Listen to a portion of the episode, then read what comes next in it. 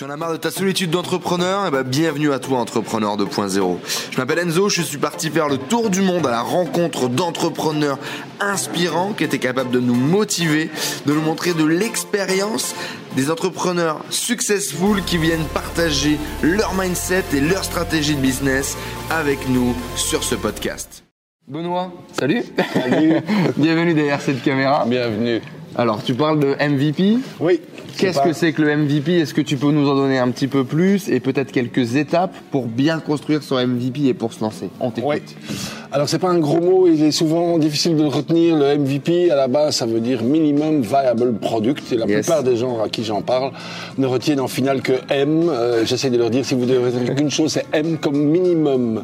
C'est-à-dire qu'il faut essayer de faire le moins possible. Ça devrait intéresser tous les paresseux. C'est ça. euh, que ne sont en général pas, et c'est un gros défaut, les entrepreneurs. Ça veut dire qu'ils ont plutôt tendance à faire trop de choses, trop de fonctionnalités, trop d'idées, etc., et de pas savoir choisir. Donc, c'est un outil très très utile. Et effectivement, euh, dans le concept original, on pourrait considérer que c'est une espèce de prototype. Ouais. Donc, et le message est de dire, entrepreneurs et tout, mettez-vous dans l'action le plus vite possible, arrêtez de réfléchir, focalisez-vous sur la fabrication d'un prototype. Je ne sais pas si c'est le genre de message Ah, que tu donnes. c'est le genre de message que j'aime bien. Voilà. Euh, mais donc ce prototype, par contre, euh, un MVP, un minimum viable product, qui a été un concept introduit par l'auteur de La Ligne Startup, un, un bouquin de référence Eric pour les. Eric Ries. Euh, ce n'est pas un prototype dans le sens que ce n'est pas un démonstrateur que ça fonctionne. Ouais. Ce prototype, c'est quelque chose, idéalement, que quelqu'un vous achète, même si c'est bricolé. Et donc, c'est ça qui est compliqué.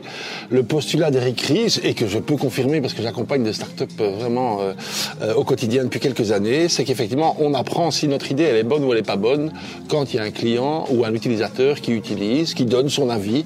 Éventuellement, quand il paye, il est encore plus exigeant. euh, mais c'est là qu'on teste si une idée qu'on pense géniale ou qu'on trouve con est vraiment une bonne idée. c'est quand on trouve des clients. Et donc, le principe, c'est d'aller le plus vite possible à la rencontre de ses clients et pas avec du blabla, mais avec quelque chose qu'ils peuvent acheter ou qu'ils peuvent euh, tester, utiliser, idéalement, euh, idéalement euh, utiliser dans, dans les conditions Dans les, dans conditions du marché. Donc voilà. Et donc le MVP, c'est ça. C'est un prototype. Mais euh, parce que c'est souvent bricolé et on a du mal à bricoler. Et bricoler, c'est faire. euh, dans la création d'un MVP, euh, c'est souvent le- l'entrepreneur qui est son pr- propre ennemi parce que c'est jamais assez bien Ouais. Plein d'entrepreneurs que je rencontre et que je demande où ça en est. Euh, ça va être lancé d'ici deux mois parce que tu comprends, on a encore dû. euh, ouais, mais non, non, non. Donc ils ont encore rajouté, encore rajouté, et probablement que s'ils le revoient dans deux mois, ça va être la même chose. Alors que si tu lances tout de suite la feature ce qui est prête maintenant, ton produit va évoluer avec le Voilà. marché, sera beaucoup plus cohérent. Ou pas, parce que ce qui est important, c'est que c'est une expérience. Et donc, Ouais. effectivement, il faut accepter qu'éventuellement, ce qu'on pense être une feature essentielle, en fait, tout le monde s'en fout. Mais autant le savoir vite, parce que comme ça, on arrête et on Tout apprend. Donc, mieux, un MVP, c'est donc pas un produit. Parce que de manière générale, le concept introduit par Eric Ries a été étendu. Euh, c'est une expérience, mais c'est une expérience qui doit plutôt être en interaction, dans sur les formes d'interaction avec des clients ou avec des utilisateurs, et plutôt sur le côté difficile qui est euh, est-ce que ça a de la valeur, donc est-ce que les gens sont prêts à payer, est-ce que c'est proche de leur portefeuille? Euh, donc c'est ça, c'est ça, et pas en amont sur tiens est-ce que c'est faisable, est-ce que c'est réalisable, est-ce que techniquement je vais trouver un développeur qui, mais oui ça on trouve tout ça. C'est pas là le plus compliqué. le plus important. le plus compliqué, c'est d'arriver à faire fonctionner le business model, à mettre de l'argent dans la soupe. Et donc, euh, donc ça... Et il y a différentes formes de MVP. Et les MVP, le sens le plus général, et un des outils euh, que, que t- dont tu as peut-être déjà parlé, euh, c'est effectivement euh, cette fameuse interview découverte, c'est-à-dire effectivement, on ne sait pas où on va, on n'a rien, mais on va interroger des gens qu'on pense être des clients et on va les interroger pas en essayant de leur vendre quelque chose, mais en essayant de comprendre quels sont leurs besoins. Donc ça, c'est une stratégie pour créer ton MVP, c'est ça? C'est, ça peut être un MVP euh, en fonction de, de l'hypothèse qui est la plus critique. Et l'hypothèse la plus critique pour une start-up ou pour quelqu'un qui se met en route, c'est peut-être en fait j'ai pas d'idée. Et on en rencontre souvent des gens qui veulent être dans cette démarche mais qui n'ont pas d'idée. Eh bien, le MVP quand on n'a pas d'idée, c'est de se dire tiens, je veux aider tel ou tel type de personnes, des personnes âgées, des jeunes, des étudiants, des voyageurs, des, ou, euh, des entreprises. Ou, euh, Je veux aider ces gens-là. Eh bien, je veux, ça me fixe déjà qui je veux aller voir et je vais essayer d'aller les interroger pour savoir. Plutôt que de partir du problème, on part du segment, on part du client. Voilà, parce que parfois, euh, même souvent, on ne sait pas très bien quel problème. Mais en général, ce qu'on sait un peu plus, c'est si on a envie d'aider, pas, des chiens, des chats, des entreprises, des directeurs financiers ou des jeunes, des, jeunes pour voyager avec des bons plans pas chers. Donc, donc en général, ça c'est l'ADN. On sait un petit peu plus vers mhm. qui. Bon, ça c'est un MVP par exemple. Un autre MVP, si on a une solution, on a une idée. Tiens, moi je vais faire une app qui permet de faire ça, ou je vais faire un device qui permet de faire ça, ou euh, eh bien c'est de faire ce qu'on appelle une landing page, que vous connaissez probablement aussi, c'est-à-dire une petite page sur Internet qu'on bricole en, en, une heure ou deux. Il y a des outils pour le faire gratuitement. On dit ce qu'on veut faire, on ne dit pas nécessairement comment, on fait un beau visuel et on dit si ça vous intéresse, laissez votre adresse email. Là encore, c'est un truc qu'on s'est testé en quelques heures. Si au bout d'une semaine, il n'y a, y a personne qui a laissé son adresse email, c'est déjà un message. Maintenant, un MVP de type landing page, ce n'est pas que faire une landing page, mais c'est aussi d'essayer de faire venir des gens sur la landing page. Si personne n'est venu et que personne n'a laissé son adresse email, ça ne veut encore rien dire. Si 1000 personnes sont venues et que personne n'a laissé son adresse email, ça c'est plus mauvais, ça sent mauvais. Par contre, si 100 personnes sont venues et 50 ont laissé leur adresse email, c'est plutôt intéressant. Donc, un, MVP, ça peut être une landing page. Là encore. Je rajouterais sur ce point-là, Benoît, si tu me permets, euh, ne demandez pas aux charcutiers comment on, on, cire ses chaussures pour la landing page. Il y a beaucoup de gens qui, qui, font cette landing page, qui vont et qui disent merde, mon produit est pourri. Oui. Parce qu'ils n'ont pas amené le bon trafic, ils n'ont pas amené les bonnes personnes dessus. Ce serait quoi ton conseil du coup pour ça? Ben, D'abord, tout le monde, par rapport à toute nouveauté, c'était un des trucs que j'ai dit dans le talk tout à l'heure, euh, euh, par rapport à toute nouveauté, tout le monde n'est pas égal devant la nouveauté. Euh, alors pour prendre à l'extrême, il y a ceux qui sont euh, absolument euh, opposés à toute nouveauté. Ça veut dire qu'effectivement, ils utiliseront un service qui a, qui a été un moment nouveau le jour où il n'y a plus moyen de faire autrement. Donc ceux-là, ça, sert à rien de les convertir au début. Ils sont de toute façon allergiques à toute nouveauté.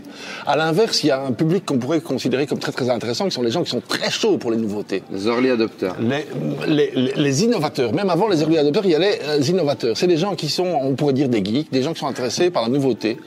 Euh, et on pourrait se dire, chouette, cela, ça c'est bien. Et je vais dire non, parce que comme les sauterelles, eux, ce qui les intéresse, c'est la nouveauté. Ils, passent de nouveauté en nouveauté, donc leur truc, votre truc, il est nouveau un jour, et le lendemain, eux sont ailleurs. Donc c'est pas des fidèles.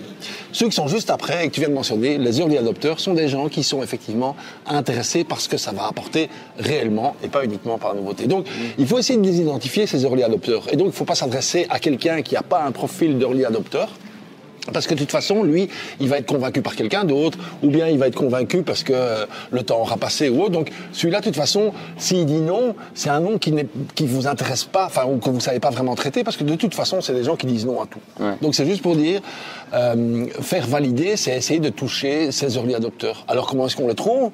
Ah ben, ça dépend des publics, ça dépend des projets. Vous allez voir que certains sont en termes d'équipement audio, vidéo, en termes de smartphone, en termes de, ils réservent leur euh, tout leur voyage au travers de systèmes de paiement, enfin de, de, systèmes de réservation en ligne ou leur euh, le, le, ils, ne cuisinent plus, euh, ils se font tout cuisiner par leurs voisins, ils achètent ça sur internet. Mhm. ça, ça, veut dire que ce sont des gens qui, par rapport à la nouveauté, sont certainement beaucoup plus early adopteurs que euh, que d'autres. Donc mhm. il y a des éléments dans leur comportement qui devraient vous permettre de déterminer si effectivement ils sont dans le bon profil. Donc visez les early adopteurs. Tant qu'à faire, ce sont ceux qui seront les plus faciles à convaincre et tant qu'à mettre leurs efforts, vos efforts là-dessus, faisons les early adopteurs. Génial. Voilà. Et du coup, là, tu as donné deux, deux stratégies. Tu as donné l'interview euh, client, tu as donné la landing page. Une petite dernière, peut-être, pour finir cette capsule vidéo. Euh bon, il y, en, y, en a plein. Enfin, il y, y, en a deux que j'aime bien. Il y en a un qui s'appelle le pique-nique dans le cimetière. Et là aussi, euh, le pique-nique dans le cimetière se base sur le fait que vous êtes probablement pas le seul à avoir eu cette idée-là. Ouais. Et que ah, ça, nice. le pique-nique. Ça, ça, je vous le confirme. Vous êtes probablement pas le seul euh, loin de là. Mais que donc plein d'autres entrepreneurs, à un moment ou à un autre, ont eu cette idée-là et peut-être se sont plantés. Et simplement, comme euh, dans la grande communauté des startups, on est quand même tous un peu frères, c'est pas vrai, mais enfin bon quand même. Interroger quelqu'un et pas l'aborder en disant, il dit, euh, t'as merdé, tu pourrais me dire pourquoi, mais euh, interroger quelqu'un sur les difficultés de la mise en œuvre de son projet, en général, alors, euh, dans, dans, dans, dans, mon expérience, c'est quand même une grande proportion. On va répondre positivement, va vous accorder une demi-heure, voire une heure, en disant, tu sais, en fait, je pensais qu'avoir des partenaires comme ça, ça allait être facile, mais en fait, je me suis rendu compte que c'était compliqué, etc. Donc, le pique-nique dans le cimetière, c'est aller analyser pourquoi ceux qui ne sont plus des concurrents, puisqu'ils sont en dehors du business, euh, euh, ont eu des difficultés et à quel endroit. Ça peut vous faire gagner beaucoup de temps. Donc, le pique-nique dans le cimetière. Et le dernier, c'est celui qu'on appelle le Frankenstein de, de cette, euh, de cette euh, créature euh, immonde, reconstituée de, de, de, briques et de brocs. Ça veut dire qu'effectivement, cette image-là, c'est effectivement... On va pas piquer dans le cimetière, mais quand on crée cette solution, elle va être hybride. Elle va utiliser des choses, si vous deviez réfléchir, et quand en général vous vous projetez sur comment il faut le faire, comment il faut le faire bien, mhm. eh bien, vous allez vous créer une solution sur mesure. Vous allez créer un Enfin, que ce soit pour lancer un commerce, que ce soit pour lancer une app, que ce soit pour lancer un service, vous allez l'imaginer sur mesure, ça va être magnifique, ça va être tout beau. La réalité, c'est que ça va être du Frankenstein, du truc bricolé, un truc que vous aurez cuisiné euh, chez un copain, avec un bout d'app que vous aurez euh, euh, fait en téléchargement gratuit, etc. Donc Frankenstein, c'est la mise en œuvre, c'est tout sauf, c'est vraiment bricolé. Le résultat, par contre, ne doit pas être bricolé. Si ce que votre proposition de valeur, c'est un menu euh, cuisiné et qui arrive à 19h, le client, il doit avoir, indépendamment de la tambouille que vous avez mis derrière, il doit avoir son, menu qui doit être sympa à 19h. Donc Frankenstein, c'est le côté on bricole euh, pour mettre en œuvre la solution, et on, s'occupera de faire ça beaucoup plus proprement après, mais euh, le résultat final, même si c'est bricolé, pour le client, il est bien. Et alors, un dernier conseil, c'est que, c'est que si dans un an, vous n'êtes pas gêné de votre MVP en vous disant mais comment est-ce que j'ai pu vendre ça ou comment est-ce que j'ai pu faire ça avec tel client ou autre C'est que si vous êtes trop tard. Si vous n'êtes pas gêné, c'est qu'il n'était pas encore assez minimal. Donc effectivement, un MVP, c'est normal. L'objectif, c'est une expérience. C'est l'objectif d'aller le plus vite possible, tester l'intérêt du marché. Et c'est donc normal que c'est totalement bricolé, que c'est euh, voilà, que c'est gênant. C'est génial. C'est génial. Merci beaucoup pour tous ces conseils, Benoît. Les amis, vous avez plus aucune excuse pour vous lancer. Euh, on, vient de comprendre qu'à partir d'une idée, vous êtes capable d'aller voir votre marché, d'aller lui poser des questions, d'aller savoir ce qui se passe, d'aller voir un entrepreneur qui a entrepris sur ce marché-là, d'aller chercher de l'information, d'aller construire. À vous, sortez votre Frankenstein, laissez en commentaire la tranche de votre Frankenstein, mettez-le des URL, on ira les voir. Si vous avez des questions pour Benoît, laissez-les en commentaire, on vous répondra avec plaisir. Je vous dis à très bientôt les amis. Ciao Merci à tous d'avoir suivi ce podcast. J'espère que vous passez un agréable moment avec les entrepreneurs 2.0. J'espère que cette interview vous a inspiré. N'hésitez pas à nous laisser un avis sur iTunes. Cela nous aide vraiment à partager le message, à faire grossir la communauté d'entrepreneurs 2.0 et à aller chercher tout le temps de plus en plus de gros entrepreneurs avec des histoires extraordinaires à partager pour vous inspirer au quotidien. N'hésitez pas à laisser également vos messages sur le groupe Facebook Les Entrepreneurs 2.0. Vos questions, vos partages, vos histoires, cela nourrit toute la communauté. Je vous remercie encore, je vous dis à très vite. Ciao ciao